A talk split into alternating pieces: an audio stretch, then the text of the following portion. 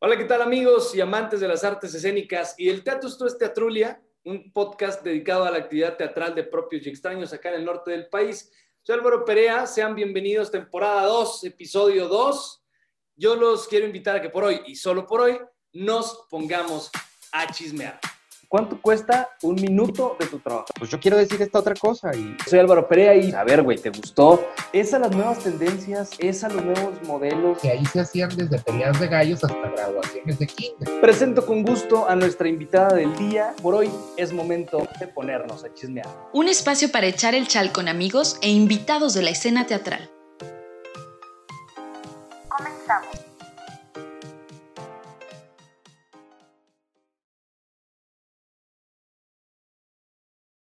Presento con mucho gusto, con mucho gusto a dos invitadas, amigas este, y colegas teatrales y Alma doblemente colega este, ahí en el, en el campo del periodismo.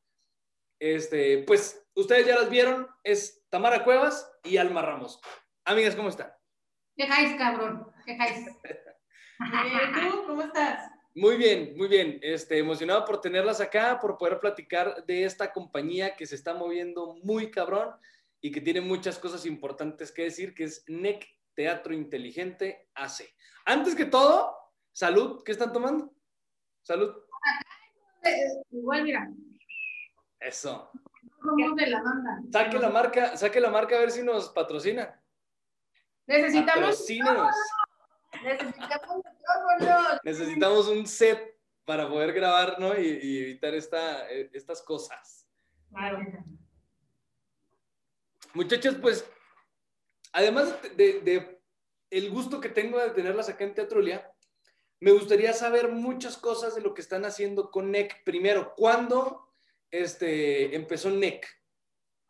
¿Y cómo empezó? Empezó por. Ay, ya no me gané. Empezó el 28 de noviembre del. ¿Qué? 2018. 2018. Como Dos, dos añitos. Sí. Ay, disculpen mi memoria. Este. Pues Alma y yo hacía mucho que no nos veíamos. Habíamos perdido amistad. La- me caía mal, la neta. Entonces, pues un día en Facebook dije, ay, la alma, le voy a mandar un mensajillo.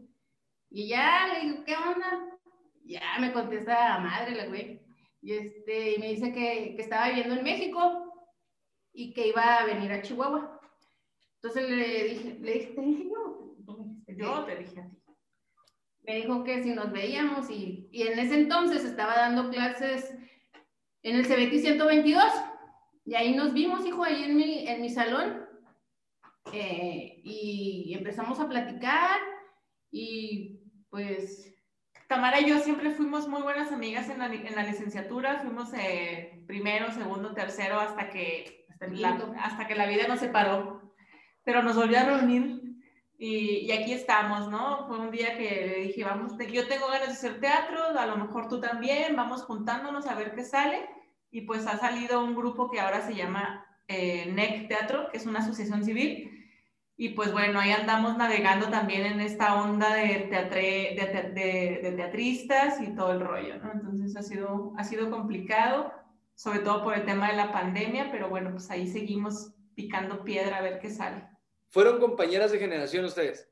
Toda la carrera. no, Casi. hijo, A la No. mitad yo me salí en quinto semestre porque este, me embaracé y me casé, luego me embaracé y en diciembre tuve a mi crío y no pude presentar los finales, cabrón. Y que me van atorando y me van reprobando los hijos de su chingada madre, pues me dieron de baja definitiva. Pero pues ya ves que soy, pues no soy nada dejada y me Sí, no, no, tu- tus calzones parece que son de hierro. mi carpeta de consejo, que en ese entonces estaba Mario Humberto, en paz descanse. No, dijo, en caliente que entre la morrita, que entre la morrita, porque si no hace un pues. madre. Y me dejaron entrar. Esperé tres años, hijo, para volver a entrar a la universidad. Y ya saqué la carrera, gracias a Dios. Y estuvo padre porque Tamara conoció a muchísimas generaciones, ¿no? Estuviste como generación de... Incluyéndome a mí. Sí, cabrón, pues me tocó O estar ahí sea, pasillos fumando, ¿no te acuerdas? cuando, claro, claro. Cuando yo entré a la carrera, tu alma estabas este, a punto de salir. Claro. O sea, yo entró primero y tú estabas en, en noveno. Ya en, des- en noveno, así es. Sí, ahí estábamos. Ahí coincidimos en algún montaje con la dirección de Marisol Nájera. Ajá, sí, ay, qué padrísima obra con, con Lisístrata Amor y Paz. Fuimos a Juárez, Ajá, sí, es cierto. ¿sí ¿recuerdas? Ahí fue la, la vez que tuve la oportunidad de trabajar contigo. Ay, no mames, güey. Neta. Tú, padre. Y súper y súper profesional, yo siempre.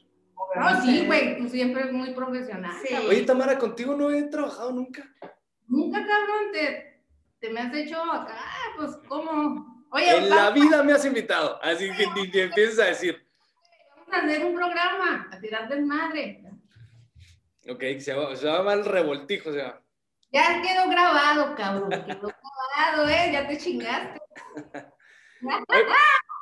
Oigan, este, entonces ustedes, déjenme, déjenme hablar un poco de su generación, porque su generación cuando yo entré era, digo, los grandes, ¿no? O sea, como los, los, los que sí saben hacer teatro, los que ya van de salida, los que, etcétera, etcétera. Entonces yo me topé con personajes como Jaime Torres, que era un, un- un- elemento bastante centrado en lo que hacía, que pude trabajar con él, que lo conocí como actor, este, pero del otro lado estaba un Paco Cortaza, por ejemplo, ¿no? Que, que, que estaba como muy alejado de un, de un Jaime Torres, por ejemplo. O sea, Sí. que, que Paco sí quería estar en la televisión, sí quería la fama, sí quería la fortuna, este, y así fue su generación. O sea, ¿eso qué les deja a ustedes?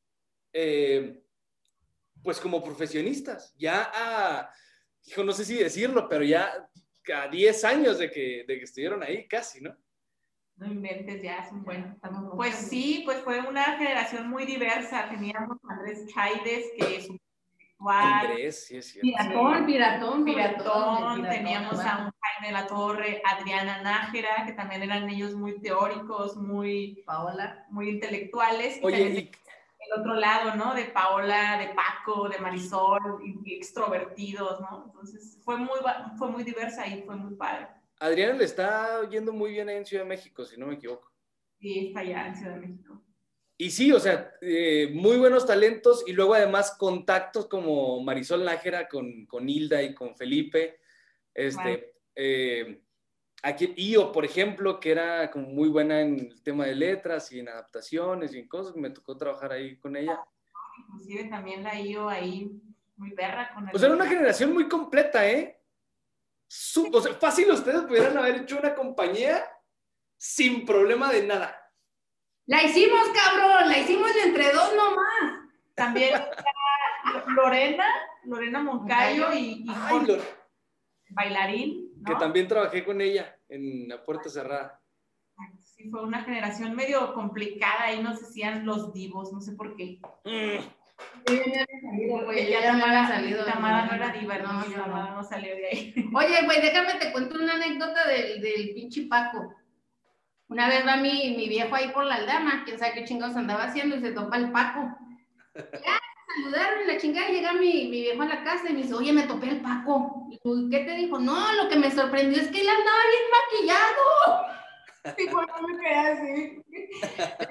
Así de clase de maquillaje, güey. No, él antes muerto que sencillo, no mames. No, claro, claro. Y luego, Vivo, vivo. Saludos a Paco. Te queremos, Paco. entonces, ¿eso qué les deja a ustedes? ¿Hay algo todavía de, de ese, como de ese grupo, de esa experiencia teatral con gente tan diversa ahora en NEC? ¿O les, di- o, o- o les deja el aprendizaje de no hay que trabajar nunca como ellos? No, pues te genera bases, hijo. Bases en tu andar en esta carrera. Lo único que te genera este, las tablas de cagarle y cagarle y volverla a cagar y seguir intentándole. Pues esos son nuestros inicios, como quien dice. Además, también los profesores que tuvimos, pues fue también un parteaguas, ¿no? O sea, poder contar con clases con el maestro Talavera, con Mario Humberto Chávez, Carmen de la Mora, que eran nuestros profesores, Gerardo Castañeda, pues Ramson, güey, no mames, sus donelis, güey, los adorábamos, los donelis de Ramson, él bien sexy, así, de, de pierna. No mames, güey, una vez los, los traía todos no sé, yo no quiero decir esas cosas, pero Dígalo, dígalo. ¡Te queremos, Ransom! Díganle, no, no, van a decir que está un chismecito. Seguramente es famoso por ahí entre la comunidad bellasartiana un pequeño agujerillo en un calcetín de ransom. No mames, ¿cómo vas a pensar tú, cabrón? Un agujero en el calcetín Don Eli de Ramson. Así, mira, se nos bajó el del pedestal, güey, cabrón. O sea, todas babeando así. Yo iba embarazada a sus clases, güey. No lo veía en tercera dimensión. Ya ves que no deja de hablar el cabrón. No, no mames. Pero me enamoré. Pero es que como escritor sí es bastante como disperso y eso es. Eso. Ya después te contamos las pláticas que teníamos entre mujeres de ransom. Eso el 14 de febrero, no se lo pierda. cierto. Pláticas este, subidas de tono con Tamara Cueva. Un saludo al doctor Ransom. Sabes que te queremos, Ransom. Oigan, entonces, en 2018 se arranca NEC, se reencuentran ustedes dos y ¿cuándo surge la idea de hacerla AC? Digo, entiendo que, que tú, Alma, has tenido ya una carrera bastante larguita, o sea, bueno, un acercamiento bastante larguito con la iniciativa privada y con el sector público y con todo esto. Este, pero ¿por qué AC? O sea, de verdad, muy pocas personas que, que tienen compañía dicen, ¿y por qué no hacemos AC? O sea, no, eso no está ni en los planes. Pues porque siempre es muy bueno tener alguna una figura jurídica que te respalde ante, sobre todo si quieres hacer trámites ante diversas instituciones, pues darle esta, esta, esta certeza, ¿no? De, vamos a, a, profesionalizar las artes escénicas. No seamos solamente un grupo que se dedica, sino un poco el emprendimiento, la creación de industrias culturales, por ahí va un poco el por qué decidimos hacerlo, ¿no? Porque queríamos impactar a, mayor grado, llegar a poblaciones que, que necesitaran una, una, propuesta escénica, que no tuvieran pues el privilegio, ¿no? Porque hay muchas, sí, sí, sí hay muchas personas que tienen el privilegio de ver una obra de teatro, pero hay quienes no. Entonces, esa es nuestra, nuestra labor, el por qué hacernos una asociación civil, porque nosotros en particular traemos un proyecto más encaminado a lo que es el teatro social, al teatro comunitario, y para poder llegar a estas, a estas poblaciones, pues no podíamos llegar así a la buena de Dios. Necesitábamos una figura jurídica que nos sustentara ante instituciones, no sé, por ejemplo, el Instituto de las, de las Mujeres, el DIF municipal, o sea, ya, ya, era un, ya era un asunto más institucional ¿Para qué? Para poder tener estas credenciales. Y creo que todos los grupos de teatro, y sobre todo si somos egresados de una facultad, de una universidad, pues tenemos que pensar un poquito más allá, un poquito más en grande, a, a, a poder emprender y crear e institucionalizar, pues, lo que hacemos, ¿no? Que es nuestra labor escénica. Exacto, y además, o sea, ahorita que mencionas dos cosas que quiero que me desarrollen ahorita, teatro social y teatro comunitario. O sea, es un qué voy a hacer y qué quiero hacer. O sea, dentro de mis planes como teatrista, como profesional del arte, debo tener un objetivo, una misión, una visión de qué es lo que quiero hacer. Sí quiero hacer teatro, ajá, pero ¿por dónde, por dónde me voy a ir? Y eso normalmente lo sabemos porque todos conocemos una parte de nosotros eh, que quizá quisiera cambiar un poco el contexto o el mundo o la cosa, ¿no? Entonces, lo de ustedes va por el teatro social comunitario, eso me queda claro. Así es. Este, ¿A qué se refieren con esto? Queremos hacer mucha pedagogía social de entrada. Como teatro de conciencia, ¿no? De que el espectador no se vaya solo con lo que vio, sino que se vaya reflexionando de lo que vio, de las situaciones que pasaron en la escena, de historias reales que vivimos todos. Entonces ese es nuestro objetivo primordial.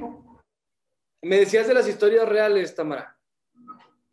Así que este, lo que pretendemos como, como compañía es generar conciencia en el público, este, que salgan eh, reflexionando sobre lo que vieron en escena, ¿no? De historias reales que vivimos todos y que tenemos que brindarles también herramientas de cómo solucionarlo, de cómo poder ayudarlos.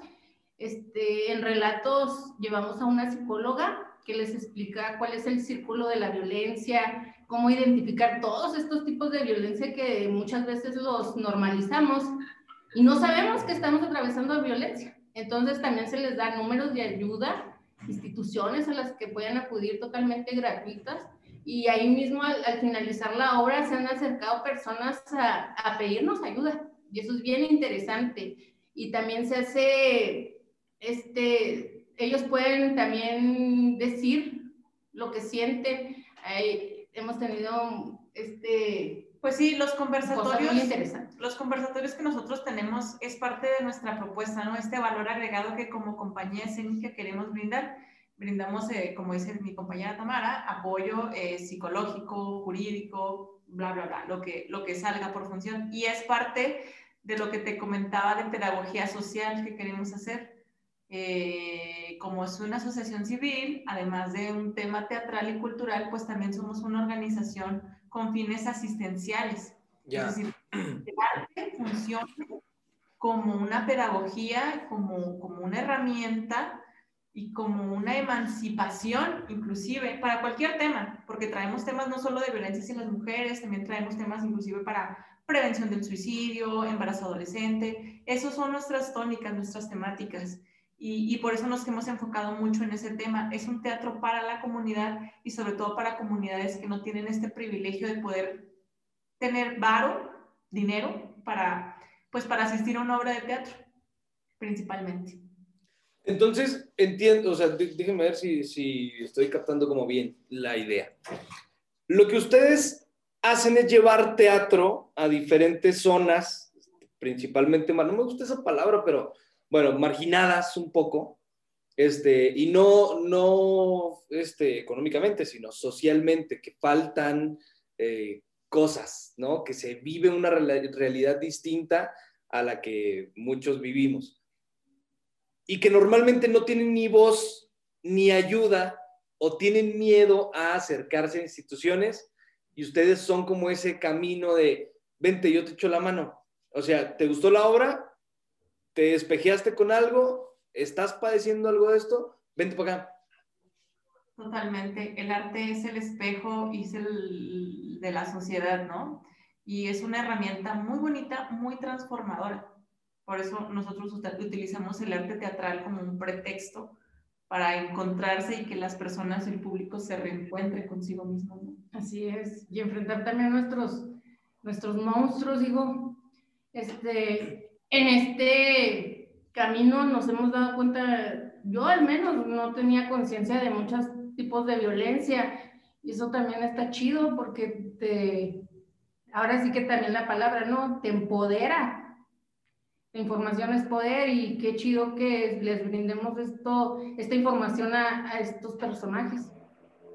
¿De dónde, ¿De dónde surgen los temas? ¿De dónde surge la dramaturgia? La dramaturgia nos la, por ejemplo, relatos 1 y 2 nos la hizo esta Luciana Giordano.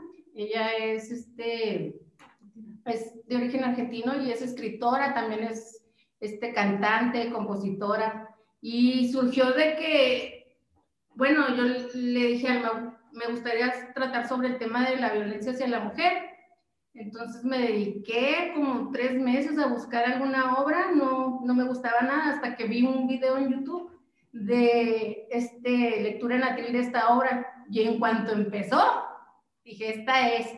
Entonces ya me dediqué a encontrar a Luciana hasta que por fin vi con su correo electrónico, le mandé, le mandé ahí una petición y en caliente me contestó la morrilla y y ella encantada, hicimos videollamada y dijo, vas, mija.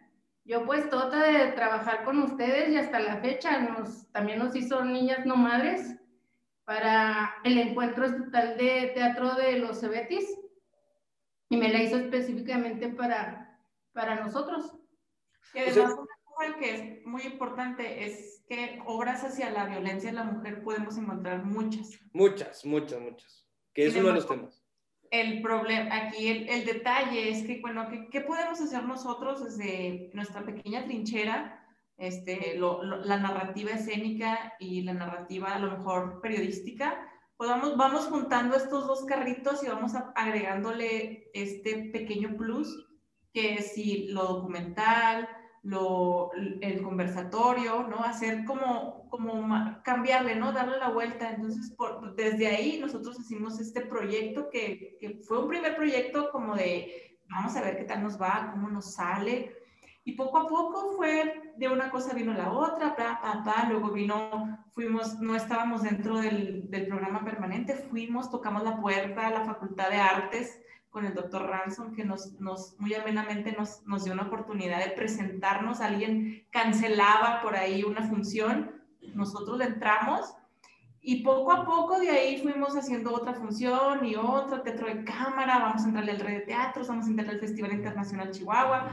Fuimos, fuimos documentando ciertas convocatorias que, que, que nos ha llevado a donde estamos. Digo, no somos, somos un grupo más en Chihuahua, pero pero le estamos echando todas las ganas para pues estar haciendo cosas y estar llegando a las comunidades y gracias a Dios pues nos ha ido, creo, nos ha ido bastante bien, ¿no? Hemos recibido muy buenos comentarios de las personas, hemos participado en convocatorias que afortunadamente hemos tenido el gusto de poder estar ahí y pues eso, nosotros nada más queremos presentar obras que lleguen a, las mentes de las personas, ser esta pequeña, este pequeño granito de arena, decir, hey, Vamos, aquí hay, aquí hay una reflexión que tenemos que hacer porque como ciudadanos, como personas, como seres humanos necesitamos esto. Vamos a ver, ahí está, se los dejamos a ustedes. Ahora la tarea es que ustedes como sociedad, que como sociedad nosotros qué podemos hacer para cambiar estos problemas, ¿no? Estos problemas sociales que imperan allá afuera. Es súper importante eso que acabas de decir, por dos cosas, digo, por dos cosas que, que quiero preguntarles y quiero que platiquemos.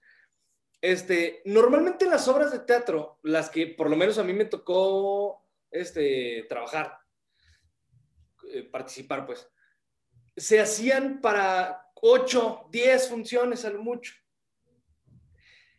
Pero, o sea, creo que ustedes mismas, no sé si voluntaria o involuntariamente, pero ya se obligaron a que una, una, este, un proyecto no puede parar hasta que por lo menos consiga, o sea, hasta que por lo menos este, apoyemos a determinada cantidad de personas. ¿ves?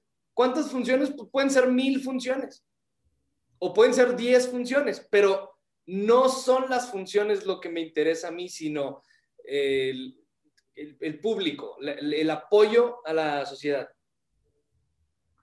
Así es, no es, tanto, no es tanto la cifra de cuántas funciones hicimos, sino cuántas personas impactamos, ¿no?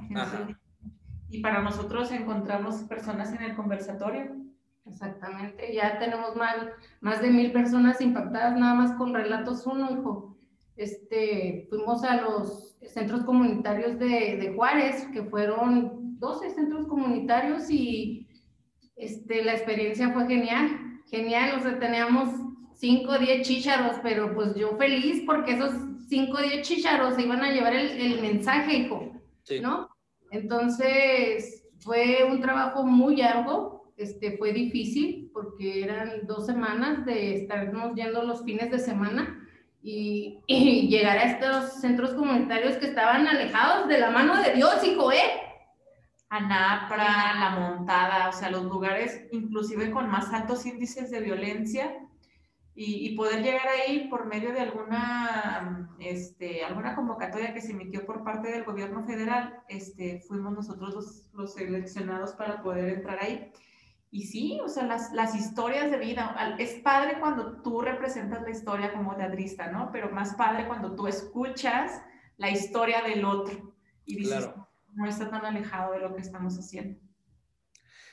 Y llegaban, y llegaban señoras y morritas y me decían, oye, yo me vi identificar con tu personaje totalmente y no sabía que estaba sufriendo violencia.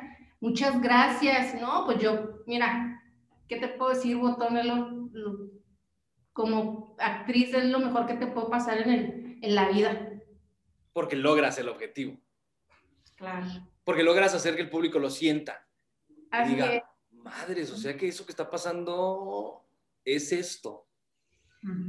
Oigan. el, el, el texto es hermoso, es nada, no trae este lenguaje inapropiado, es tan poético, pero te llega tanto, hijo.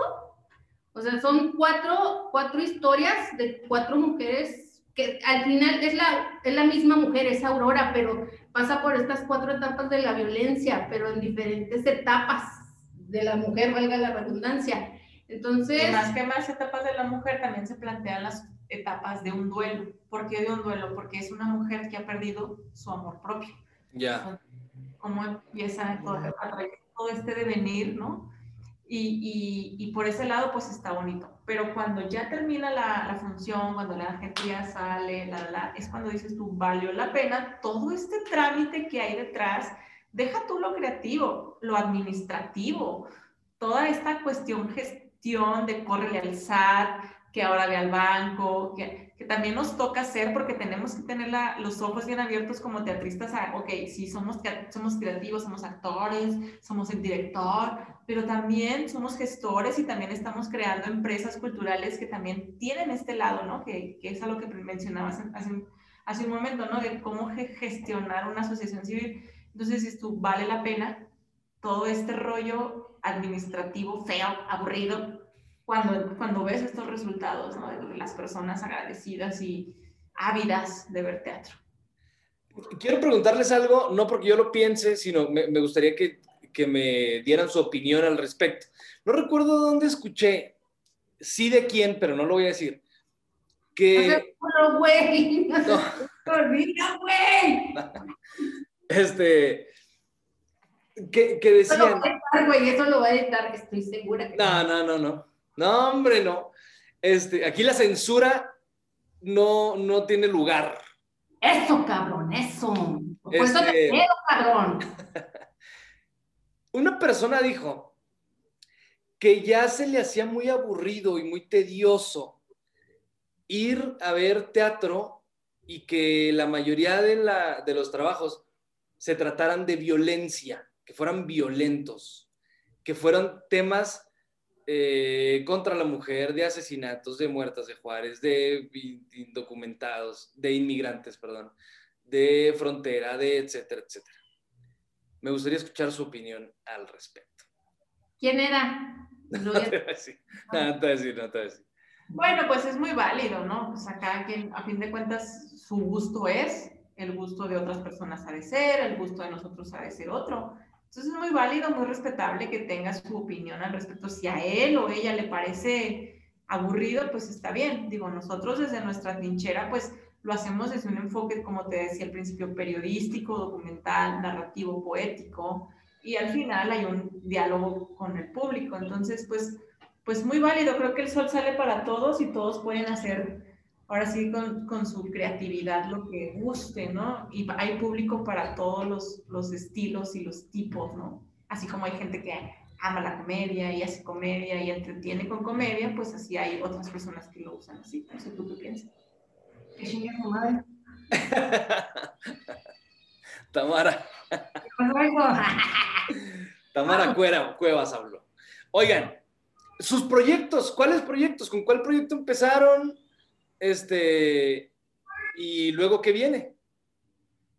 Pues empezamos con Relatos, Relatos 1, con ese empezamos, ese fue nuestro bebé.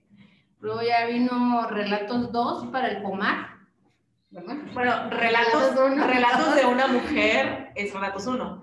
Y luego hicimos Abre las puertas, que en, teo en teoría es como Relatos 2, pero no es secuela, simplemente aborda otros tipos de violencia, como la violencia obstétrica, eh, violencia psicológica y violencia a menores. Es un poco similares por, por, por, un tema de que FOMAC teníamos que hacer un proyecto similar a ese, ¿no? Traemos, traemos también un proyecto de niñas no madres que aborda el tema de embarazo adolescente, prevención de embarazo adolescente. Que ese fue la obra que les escribió esta chica. Ajá, así es. Okay. Y Muyal. Y Muyal, Muyal, un cuento maya, es una adaptación de un cuento con el mismo nombre, un cuento maya, eh, que hicimos ahora específicamente para el programa emergente de apoyos a la cultura. El PEA, que no salió, no lo sacaron. Hazme favor. Estamos esperando que los programen, ya entregamos. O sea, espera, espera. O sea, nos Yo, dijeron, muy diplomática. sí, ella muy diplomática, pero la neta no, se mamaron. Entonces me dijeron, no, pues que no sabemos dónde meterlo, pues a lo mejor entra en el fish. Y luego, pues qué onda, no entró el fish, no, pues a lo mejor en este, la feria del libro. No entró en la feria del libro, güey. ¿Y ahora qué chingamos? Ya no me contestaron. Entonces no sé. Estamos esperando que nos programen en las redes sociales de la Secretaría de Cultura. Sí, sí. Hola, hola. Seguramente pronto nos van a publicar. Esperemos. Y bueno, por ese lado, y estamos escribiendo por ahí otras obras. eh, hay una obra que traigo yo entre manos sobre eh, Nikola Tesla, un poco para difundir también el conocimiento científico en los Órale, qué chido. Pues tampoco para no, no encasillarnos en temas violentos, bla, bla, bla. Ah, ya ves lo que dicen, güey. Ya ves lo que dicen. mames. Pues no, básicamente nuestro, nuestro lema siempre ha sido como compañía de teatro sembrar la semilla de la reflexión. Eso es todo. ¿Por qué? Porque NEC en maya significa semilla. Entonces, pues nosotros queremos sembrar esta semilla en la, en la mente de las personas. ¿Quién trabaja con ustedes? ¿Quién, quién eh, arma los elencos? ¿Quién dirige? ¿Quién produce? Mm, eh, Ahorita decía Alma que tenían como un equipo que los acompañaba una psicóloga y todo esto. O sea, ¿quién conforma NEC y en los distintos proyectos cómo participan? ¿Hay casting? ¿No hay casting? ¿Es selección de cosas? ¿Cómo, cómo es la cosa? Prácticamente es el que quiera trabajar con nosotros, hijo. No hacemos casting, no somos tan mamonas. Entonces, no lo somos, güey, no lo somos. Sí, ¿no? Entonces es el que quiera jalar con nosotros. Este, nuestro equipo base es acá mi servilleta, mi viejo, que es la cuestión acá de redes y todo eso, y pues yo. Fíjate. Nosotros somos los fundadores del grupo, pero pues Sí. también trabajan con nosotros actrices, por ejemplo, tenemos a Karina Maldonado, este, Lorena Moncayo, y tenemos actrices como Vanessa Martínez, que también es parte del taller de teatro de Tamara, eh, Ángel Granados, que es estudiante de la Facultad de Artes, Valeria Chaparro, egresada de CEDART. Eh, ¿Quién más está con nosotros? Pues sí, Pues la Vanessa Chen, el chelo, este, Vanessa, Vanessa González es egresada de la, es estudiante de, de la licenciatura de música. Y mis críos del Cebetis, hijo. Ya carreándolos de- ¿Sigues, sigues en el Cebetis? No, no, ya renuncié, güey. ¿Para qué quieres? Puras pinches mermas también ahí. Pero No te jalaste. No me pagaban y dije, vámonos a la chingada. No, Gracias, no, na- donde no, donde no pagan no hay por qué estar ahí, ma. Pero Oye, pero entonces, tenemos mucha apertura. Nosotros somos este, cualquier persona que tenga ganas de trabajar y de trabajar en serio y con paga. Todas nuestras funciones siempre son con paga. Todas nuestras actrices nunca, creo que alguna vez, una sola vez les dijimos, tírenos paro porque no, ahora sí que, ¿no? no salió. Pero siempre hemos buscado la manera porque somos una compañía que busca la profesionalización y tenemos muy marcado esta, esta parte en la que pues, es una compañía profesional, ¿no? Entonces, las puertas de NEC siempre están abiertas para quien quiera trabajar, no somos elitistas, ni mucho menos, siempre y cuando la talacha es la talacha, tú lo sabes. Y ese es nuestro rigor, este es nuestra, nuestro criterio, nuestro, nuestros valores son esos, ¿no? Trabajar y, y comunicar y todo esto. Tocaste un tema muy importante, la lana. La lana, porque si desarrollamos un proyecto, este, ya debemos dejarnos de pendejadas de que el proyecto es por amor al arte y que vamos a ganar poquito y que la cosa no. Sí, ya, ya hay que trabajar, hay que aprender a trabajar con presupuestos, con este, eh, objetivos a corto, mediano y largo plazo, etcétera, etcétera, ¿no? Este, ¿Ustedes cómo, cómo le hacen? La pregunta va por este lado. A sus actrices, este, ¿les tienen como una, una nómina cuando se trabaja? ¿O, o cómo, cómo, va el, cómo es ese proceso? No, es que esa alma es bien vivaracha para los números, güey. Ya nomás se trata de varo. Pues hay que tener claro Como de- debe de ser. un plan, un plan, Así es. un plan financiero de entrada, ¿no? Y siempre como compañía, inclusive tenemos un plan anual de trabajo. ¿Qué vamos a hacer este año? Ok, diseñamos el plan y vámonos por objetivos, ¿no? Si este, el objetivo es tal función, tal convocatoria, y, y siempre diseñar un, Esquema. por así decirlo, y esto va para todos aquellos que están estudiando teatro, no crean que porque están estudiando teatro no van a llevar Excel, mis reinas. No, No, no. mentira más grande. Al contrario, Odio los Excel, ya está usando siempre Excel, hijo. No mames. no, la verdad es que Excel. es una herramienta muy buena que te sirve para, eh, exacto, nosotros manejamos un tabulador para el pago de actrices, tabulador para pago de técnico, eh, para El chofer, güey, mi viejo. Todo, el chofer, el chofer, que es mi viejo, güey. siempre hay que tener muy, muy en claro pues todo el aspecto financiero, al igual de importante que llevar el plano de luces, el, el Excel es neta igual de importante. Entonces, pues por ahí, ¿no? Si no tienes ese, esa organización financiera, pues la neta no eres nada, te quedas ahí, te quedas en, ¿no? ¿Dónde, dónde queda la profesionalización? Pues es una herramienta. te quedas en el vamos a dividirnos todos por partes iguales. Y no, o sea, no, no, eso ya no. Las partes iguales en una empresa no funcionan. ¿Cómo, cómo imagínate? ¿Cómo sería eso? No, para eso hay diferentes puestos. Uno es actor, uno es técnico, otro es gestor, otro, etcétera.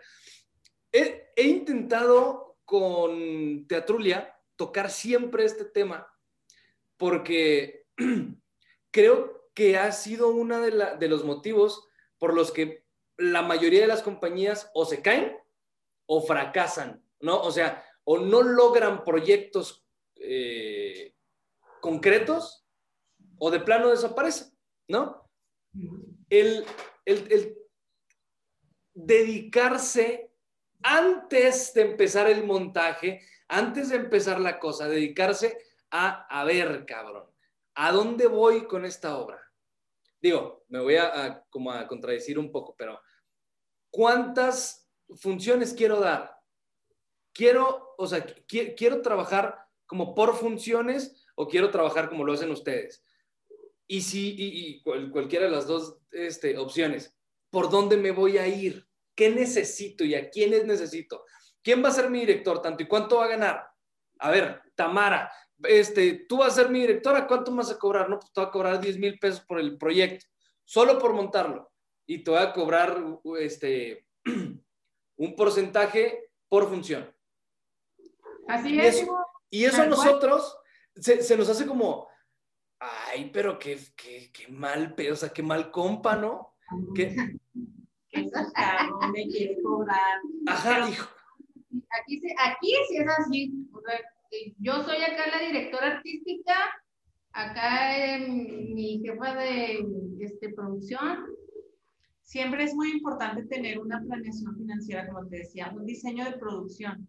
¿Por qué? Porque me permite a mí saber, ok, ¿cuál es mi presupuesto? ¿Cuánto me cuesta hacer esta obra? Ajá. ¿Cuánto me cuesta promoverla? ¿Cuánto me cuesta inclusive por función? ¿Cuál es mi gasto operativo? Necesito saberlo, necesito saber cuánto me cuesta para saber cuánto es lo mínimo que tengo que vender de butacas o en cuánto mínimo tengo que vender la obra por proyecto para llegar a un punto de equilibrio.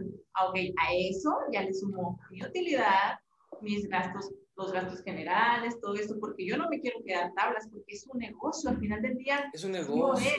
no nos neguemos, no hacemos, mira, desde, desde que tú vas y te inscribes a la universidad es porque quieres vivir de esto. No hay más. Para eso son las carreras. O sea, para eso te vuelves un profesionista, para ganar dinero. Oye, hijo, pero aquí también surge un problema, porque si, mi, si ya con todo este análisis, si mi obra cuesta 15 mil pesos, la Secretaría de Cultura no te los va a pagar, porque ellos siempre están acostumbrados a dar sus 7 mil 500 de toda la vida. Pues sí, También esa es una lucha constante de decir, esto es lo que cuesta mi obra, ¿por qué me regateas? o hacerte a la idea de que siempre te van a regatear y que no necesitas que solo la Secretaría de Cultura te la, te la patrocine o te la produzca, ¿no? O sea, que tienes a la mano la iniciativa privada, que tienes a la mano el- el- el- las pymes, que tienes a la mano, no sé, tantos... Infinidad de lugares donde tú puedes promover tu obra. Pero pues también es complicado, hija, porque también te regatean.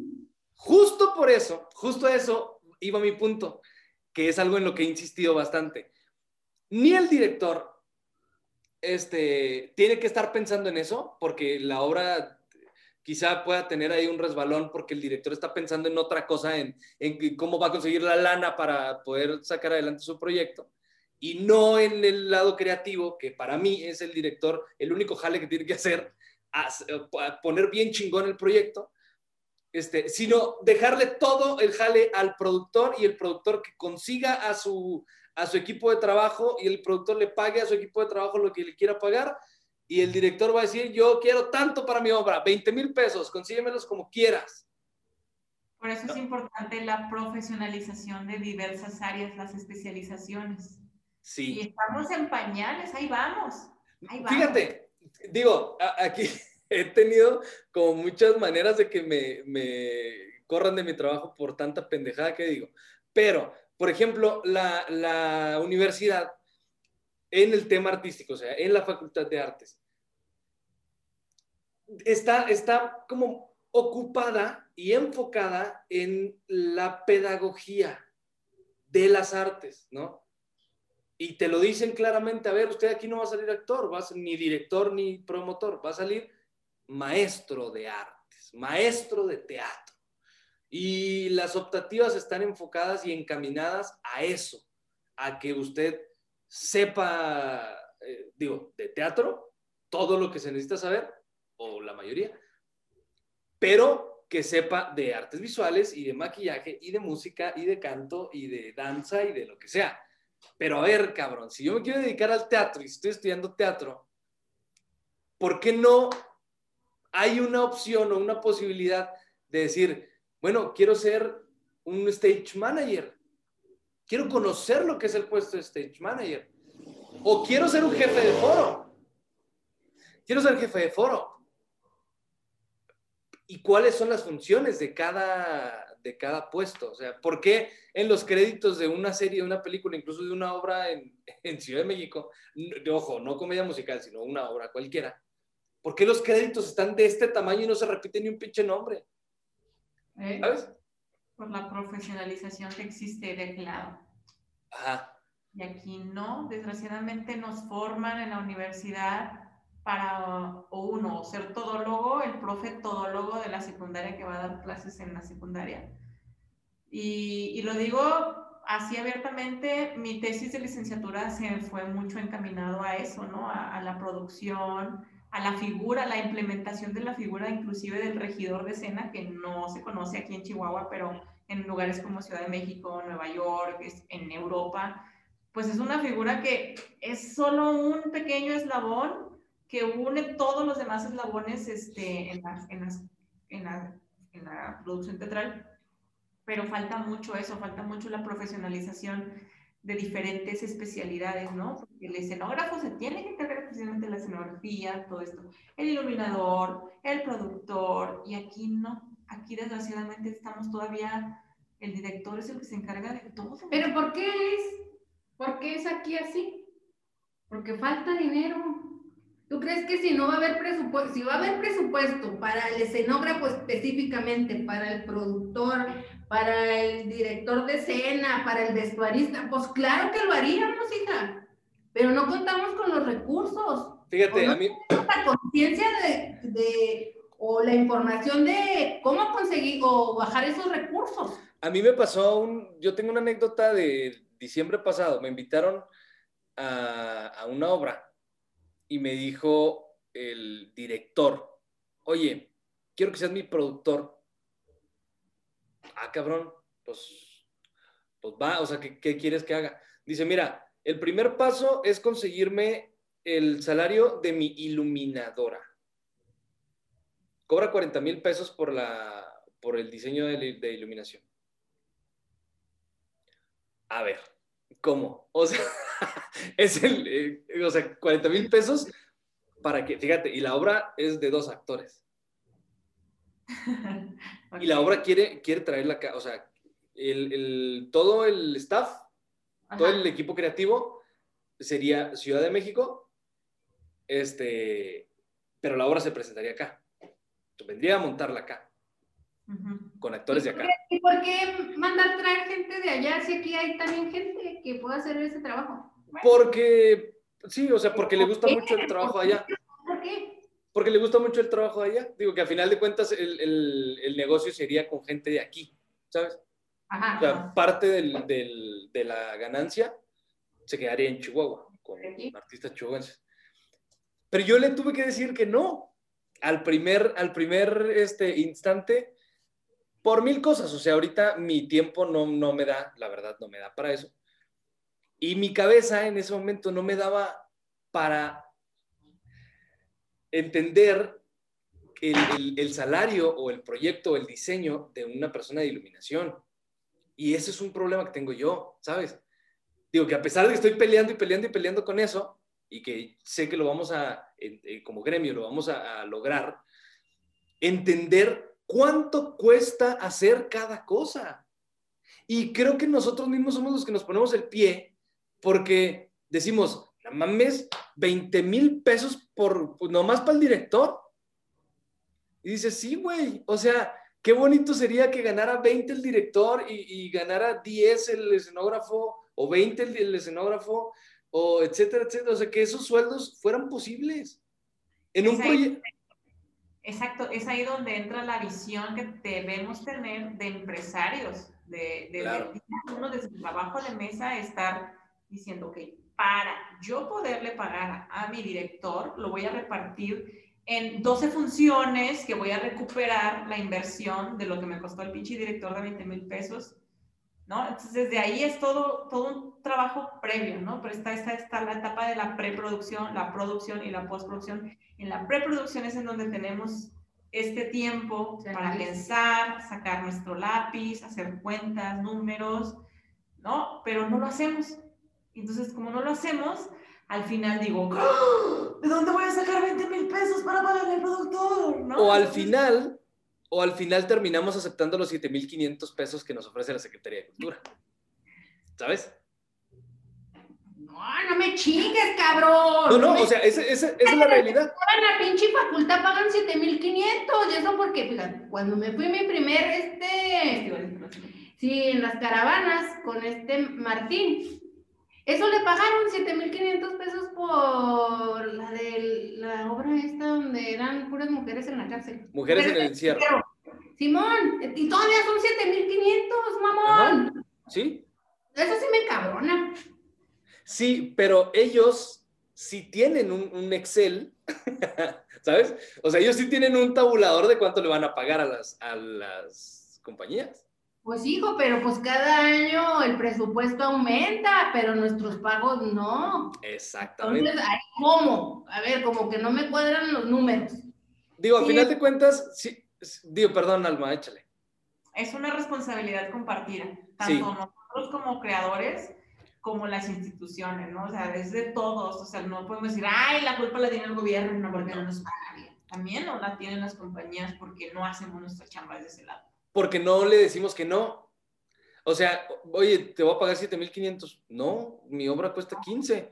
Y lo, ah, pues si no quieres tú, pues se lo va a dar a otro. Ah, pues dáselo a otro. Ajá, pero va a caer otro que dice, órale, va, sí. Entonces, ese presupuesto y ese, y, e- o sea, ese presupuesto etiquetado y ese tabulador, pues nunca va a desaparecer porque siempre va a haber gente que va a decir que sí. O sea, a pesar de que tú tengas una obra de dos actores, algo pequeño, digo breve en cuanto a elenco, te van a pagar lo mismo que si tienes a 15 actores, 30 actores en escena, ¿ves? Si traes la ópera Carmina Burana y eres un, un- un proyecto local y te van a dar los 7.500 porque estás entrando a un programa que se llama Caravanas, que ya no existe esa pendejada, o sea, ya, ya cambió el nombre, ¿no? Creo. Pero, ¿no? ¿Me explico? O sea, va como por ahí. Así es. Oigan, ya nos pusimos como, espérense, digo, qué padre platicar de esto. Intenso. Pero, ¿Ya, ya hay los chistes rojos o qué? ¿Ya? ¿cómo? Ya empezamos con los chistes rojos. No, todavía no. Este, quiero que me platiquen de ustedes, o sea, de, de, de NEC, ¿qué viene para NEC en, en 2021? Este, sabemos que todavía el panorama es bastante borroso y bastante rojo en, para, para la apertura de teatros y eventos en vivo. Este, ¿Qué viene? ¿Qué tienen preparado ustedes? ¿Serán pacientes?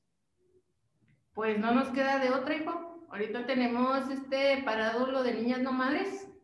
Este año, en 2020, tuvimos la oportunidad de presentar funciones dentro de la convocatoria del ECA Nahueame. Pues no, no pudimos hacer nada. Nuestro proyecto estaba basado en hacer funciones. Entonces, pues el semáforo y todo, y la verdad es que vino y nos destrozó. Pero bueno, nos queda mm, seguir trabajando, estamos preparando, estamos escribiendo, estamos desarrollando proyectos. A fin de cuentas, no podemos quedarnos ahí, tenemos que estarnos reinventando constantemente. Y sí traemos la idea de hacer algo más, más documental, más, más Traíamos la idea de hacer un cortometraje también, hijo. Saliendo de los formatos teatrales de, de, donde está la masividad de las personas, hacer formatos distintos, ¿no? Formatos más encaminados a lo virtual. Esa es la onda que traemos. ¿No le entraron ustedes al tema de, de funciones en vivo o funciones, un falso en vivo? No, hijo, no le entramos. Hicimos una en, en, octubre, en agosto, estrenamos una puesta en escena, la de Niñas No. No, la de Abre las puertas, para justamente estábamos dentro del programa de FOMAC y la hicimos, sí fue un falso en vivo, la verdad, pero pues bueno, el, el, esfuerzo se hizo muy bien, este, tuvimos muy buena afluencia ahí, en, estuvimos en las redes oficiales del gobierno del estado y pues nada, este, estamos esperando que nos programen en la Secretaría de Cultura con Muyal. Pero bueno, este, eso fue lo que hicimos de modo, de modo virtual. Están nuestros espectáculos ahí en línea para quien los guste ver. ¿Dónde?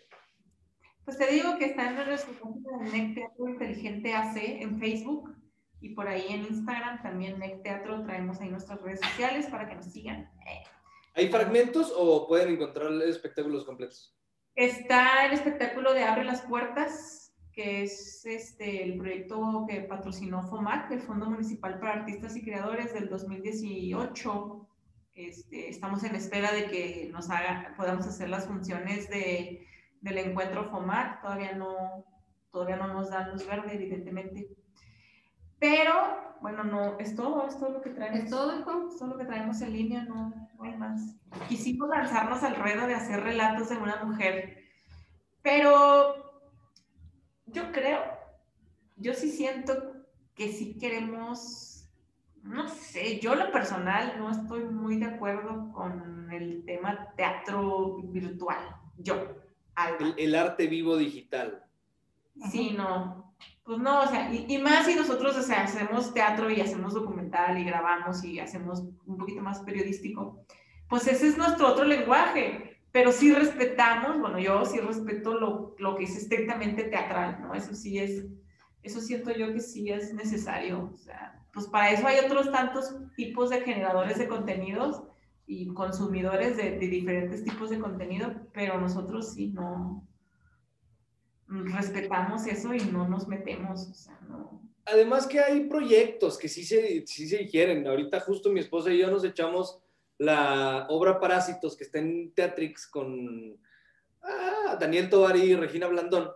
Uh -huh. Este, que son dos horas de obra y, y, y, te lo avientas sin problema, ¿eh? No hay utilería, dos sillas de utilería. Este, no hay. ¿Cómo? No, es, es Teatrix. Pero está grabada. Ah. Sí, pero está grabada. O sea, cámaras. Son cinco cámaras, creo, con las que. Ah, este, y, y traes, o sea, el audio, el audio está de lujo, todo. ¿Qué opinas de la plataforma Teatrix? Yo, a mí me gusta mucho, justo ahorita lo platicé con mi esposa, de que qué padre plataforma, pero te digo, no todo, este, no todos los proyectos caben ahí, no todos. O sea, por ejemplo, está el, el, el Rey Lear también, Lear. Y yo digo, no, esa obra, o sea, además de ser súper densa y pesada, este, es, se, se, se debe sentir ahí en el, o sea, es una convención teatral tan cabrona y poderosa que si estás en tu casa, cualquier pasa el del gas ya te traduce, ¿no? O sea, ya no, no, entras, no entras. Exacto. Y por ejemplo, Oye, okay. bueno, Pero, ya voy a preguntarte. ya sé, ya, ya. Ahora vamos a entrar al otro podcast. Ahí, bienvenidos, ¿es cierto? Este, Alma Suani, mi invitado Álvaro Perea. Este, Oye. te decía que lo de ustedes, o sea, como teatro social, como teatro de impacto, este, teatro comunitario, necesitas que el grito se, se sienta ahí, ¿sabes? Que, que el, que, el, que el llanto lo veas caer al escenario. Este, o sea, que la lágrima, ¿no?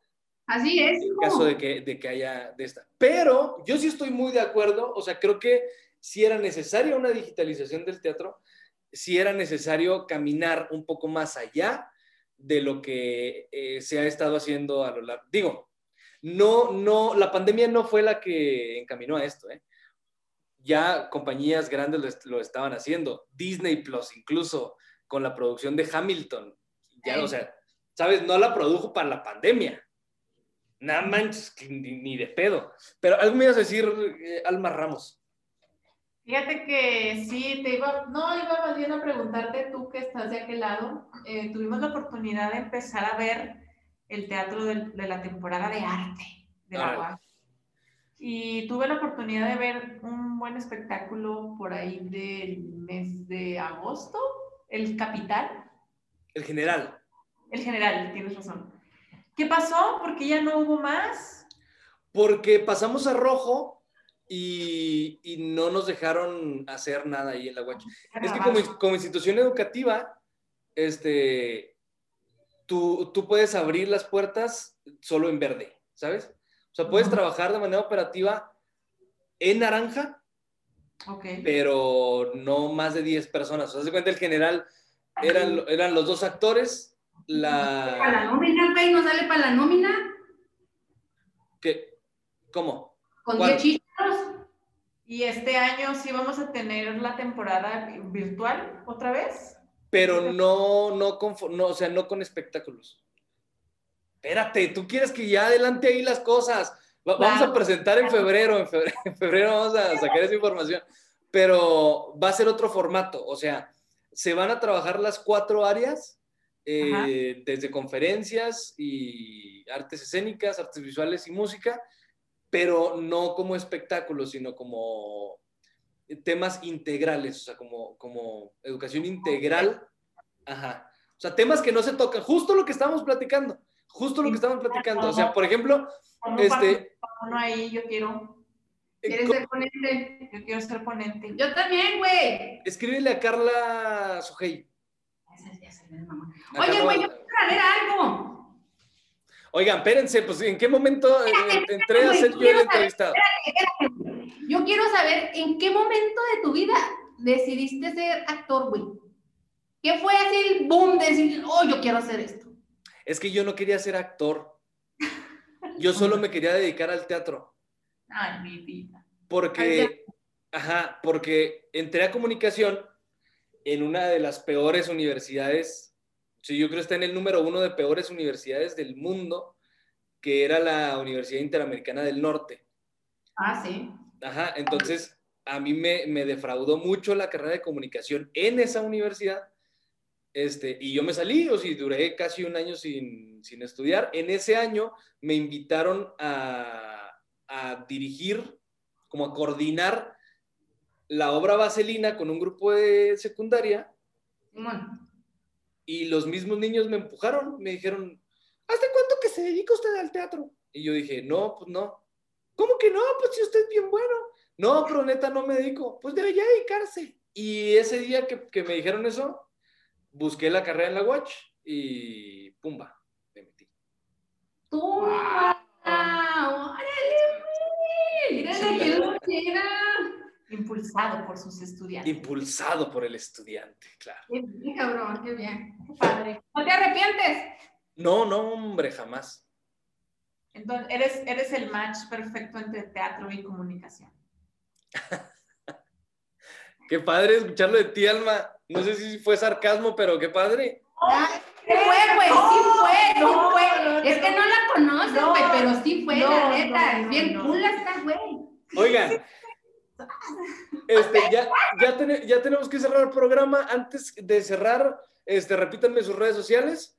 Eh, Por en favor. Facebook estamos como NEC Teatro Inteligente y en Twitter, en Instagram. Instagram. Soy una señora para el Instagram, pero ahí andamos también.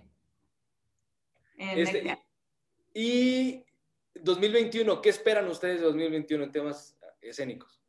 Trabajar, hijo, lo que queremos nada más es trabajar. Tenemos toda la disposición del mundo en trabajar y hacer lo que nos gusta. Esperamos eh, a- a- anuncio formalmente. ¿Te vas a casar, mamón? No, no, no, no. Estamos en el pres- presupuesto participativo para dentro de un proyecto que se llama Teatro sobre Ruedas, ahí para que la- tanto la comunidad teatrera como no teatrera, teatre- teatrista como no teatrista, nos apoye con su voto en la próxima consulta ciudadana para el presupuesto participativo para llevar funciones a todas las colonias del distrito 17, aclaro, no todas, 40 colonias. Ya Ajá. por ahí este, vamos a andar lanzando comunicación, pero ojo, aclaro, es una convocatoria que, invi- que, que implica también el trabajo de otras, de otras compañías, no solamente nosotros. Nosotros somos pues los activistas que anduvimos ahí en el mitote metiendo el proyecto y todo, pero implica un recurso que podamos llevar teatro comunitario, cualquier tipo de teatro a las colonias, también talleres este, y teatro virtual, inclusive ahora con, las, con la nueva normalidad. Entonces, pues bueno, ya estamos dentro, ya, ya el comité ya lo, ya lo validó, ya estamos esperando nada más la fecha para la consulta, creo que va a ser en febrero, finales de enero. Pues si quieres ahí luego te platicamos bien de qué va ese proyecto, pero Por favor. que muy atenta ahí, el presupuesto participativo del municipio de Chihuahua. De lujo. Qué buena noticia esa. De verdad es muy buena noticia. Para que apoyes, cabrón. Sí, claro que sí. Sí, vamos a requerir muchísima difusión, pues para poder, para que todas las personas se enteren que, que votando, todos pueden votar, señoras, señores, niños, niñas, este, en la consulta y pues para que podamos llevar este proyecto pues a, a más personas, ¿no? Eso es- eso es- de entrada te, te pedimos el apoyo y que nos ayudes con el tema de la difusión. De lujo. Yo encantado y cuenta con ello. Ya lo habíamos platicado, ¿te acuerdas? Y te dije que cuando lo tuvieras ya entre las manos, Pues ya este, está. hiciéramos un, un- un programa específicamente para explicar los, los pelos y señas de este proyectazazazo Sí. este, que va a beneficiar no solo a las compañías teatrales, o sea, los principales beneficiados son las personas, esas 40 colonias de las que se están platicando, este, son los principales beneficiarios, la, la verdad, ¿no? Este, Tamara, Alma, muchas gracias por aceptar la invitación, que ba- bastante ahí como eh, difícil hacer este programa, pero a final de cuentas ya cayó. Güey. Pinche copita de vino, güey. Mira, pero me la acabé. Eso, eso, eso es buen, buen augurio. Este, gracias, enhorabuena por lo que están haciendo, de verdad.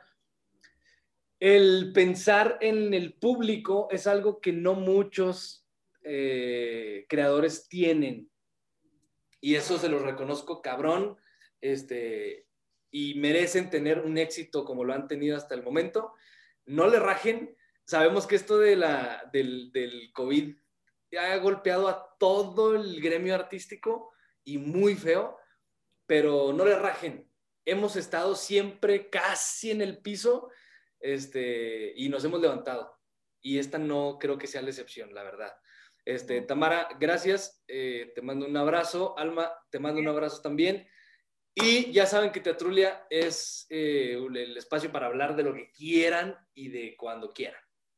Ya está, cabrón. Pues muchas gracias por el espacio que nos brindaste para poder hablar de lo que hacemos.